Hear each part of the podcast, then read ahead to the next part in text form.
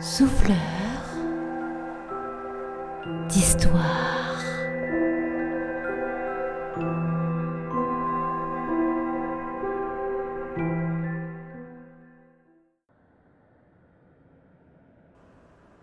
One small step for man,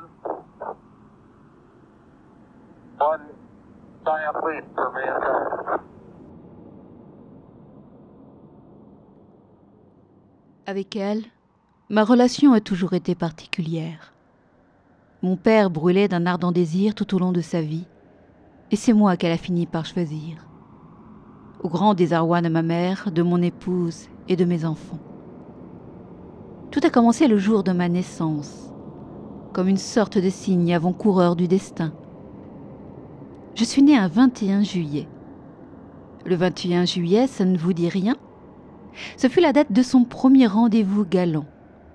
Déjà une dame quand elle rencontra un certain Nil, l'idole de mon père.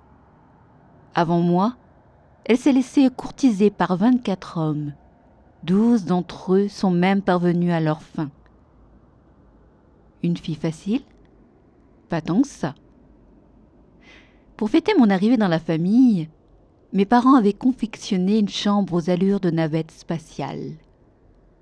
Les murs étaient peints en bleu, un joli bleu nuit agrémenté d'étoiles fluorescentes qui prenaient vie chaque soir. Dans mon berceau, je ne voyais que ça. Et papa, toujours dans son trip spatial, sifflotait un air de Frank Sinatra. Fly me to the moon, let me play among the stars,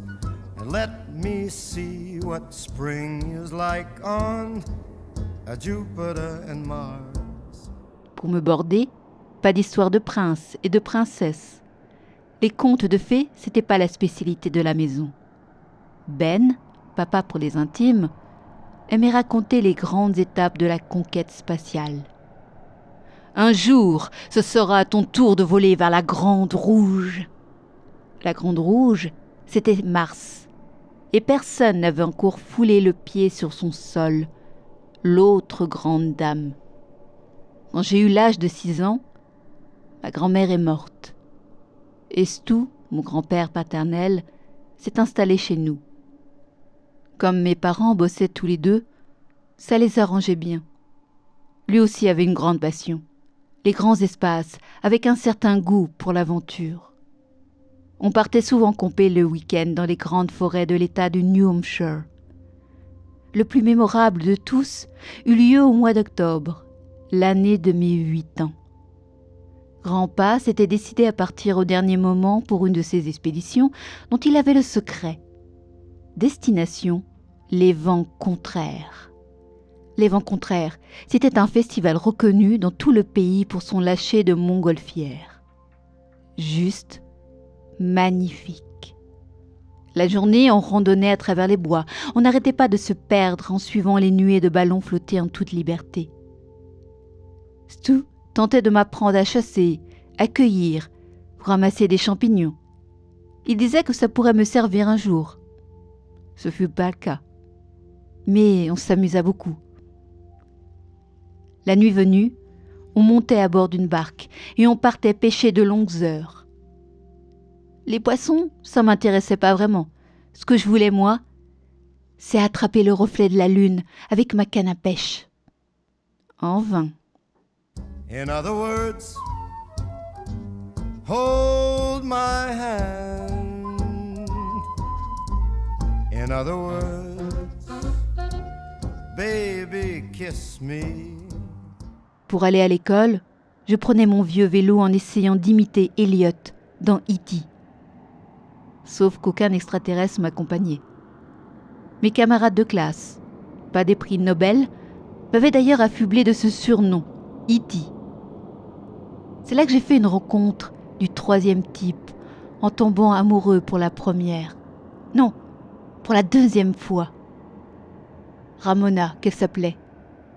Tu parles d'un prénom. Je voulais lui en mettre plein la vue. Alors je m'étais promis de lui décrocher la lune. Imaginez un peu la scène. En l'absence des adultes, Un gosse de 10 ans qui monte sur le toit de la maison familiale à l'aide d'une arbalète de l'espace dernier cri.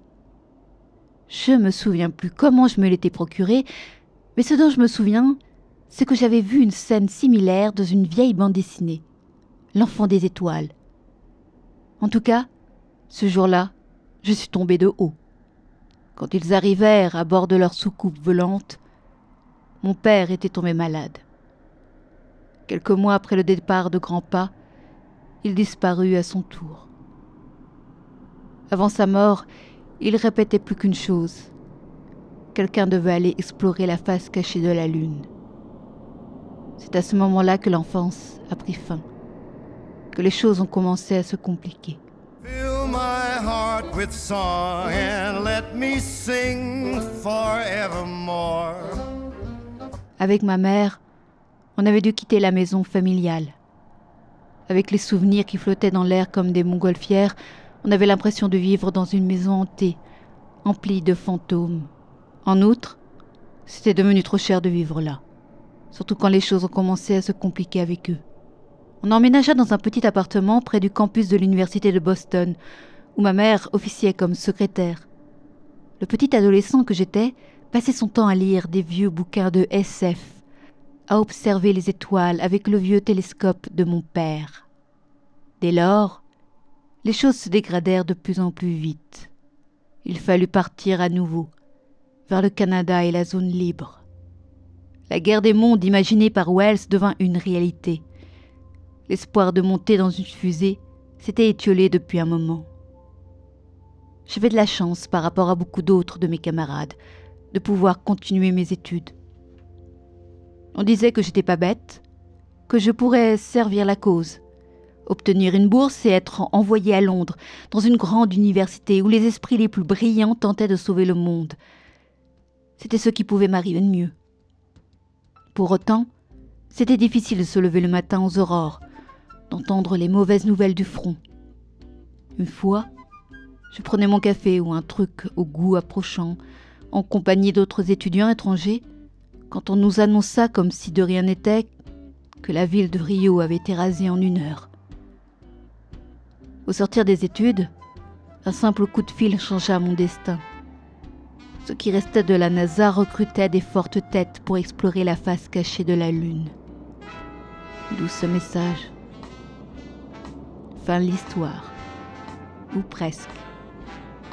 J'aurais dû choisir une autre passion. Peut-être la chanson ou le football. Ça me coûterait moins.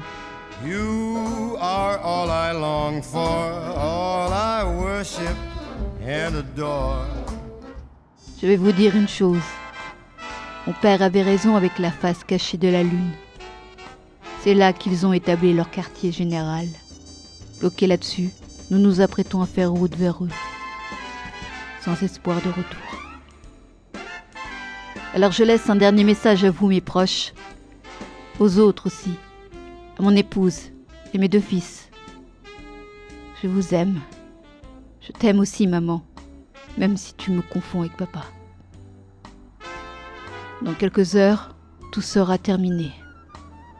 Et quand ce sera fait, prenez soin de notre bonne vieille planète. On n'est jamais mieux là que d'où on vient. Dans les ténèbres, les étoiles disparaissent les unes après les autres. Je ne saurais pas vous expliquer comment c'est possible. Mais j'ai froid. Fin de transmission.